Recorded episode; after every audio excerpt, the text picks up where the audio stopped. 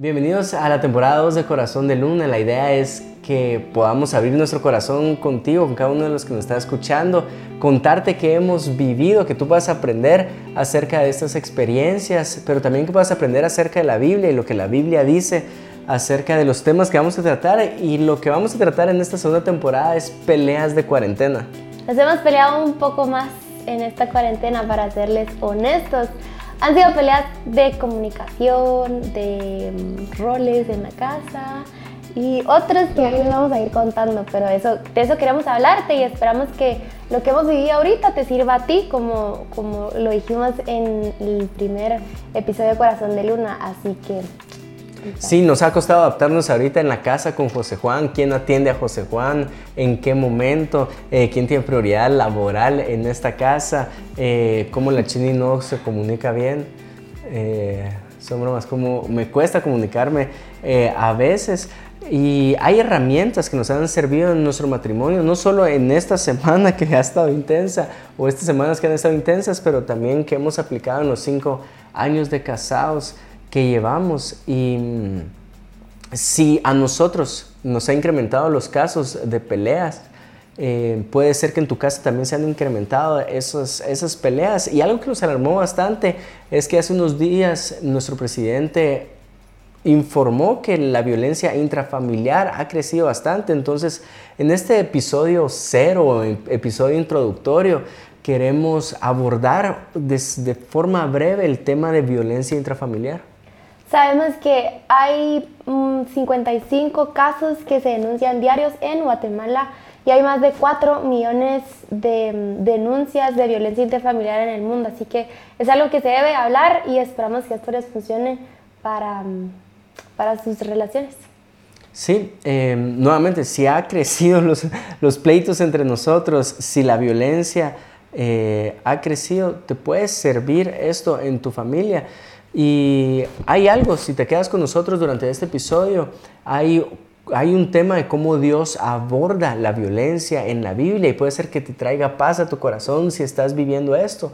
Y si no estás viviendo esto, pues reconocer qué acciones te pueden llevar a ser violento con tu familia o pueden llevar a algún familiar a ser violento para que las identifiques desde antes de, de, de que ocurran.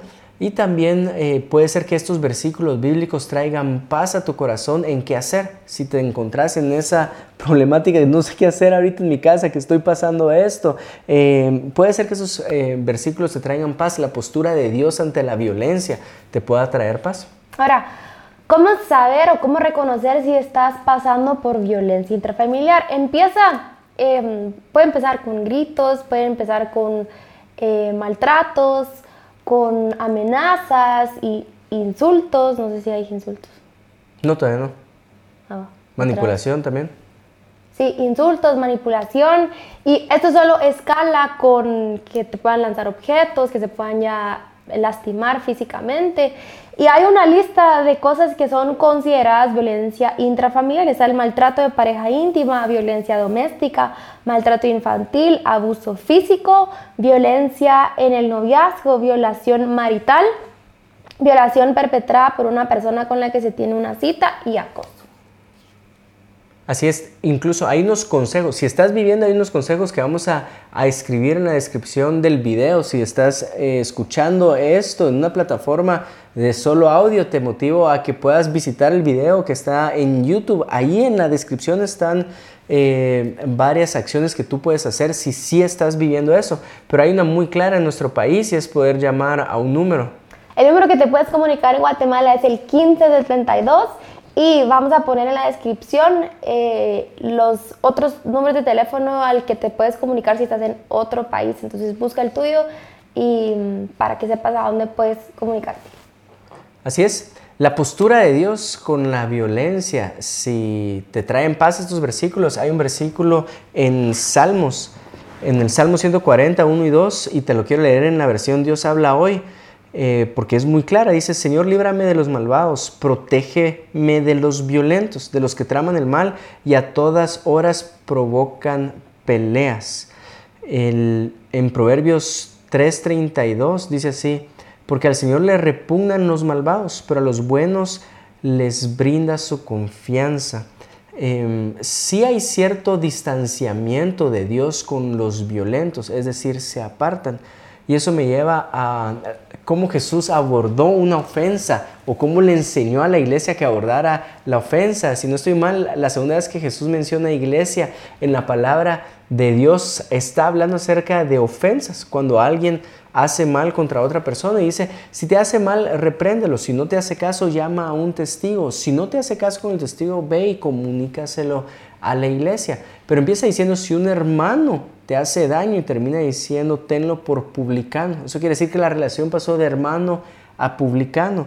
Acá puedes ver que Dios literalmente toma un distanciamiento de la gente violenta. No los abraza, no tiene comunión con ellos o la comunión es distinta con ellos. ¿Por qué te quiero hablar de la postura de Dios con los violentos o de la postura de Jesús con aquellos que no enderezan sus caminos ante una violencia? Porque tal vez alguien se siente con eh, la presión de mantener cercana una relación. Déjame decirte esto, bíblicamente no hay una presión por lo cual tengas que mantener cercana esa relación. Estoy hablando de gente que es violenta, violenta verbal o físicamente contigo. Gente que ya se le dio la oportunidad de cambiar, pero constantemente regresan a ese ciclo violento.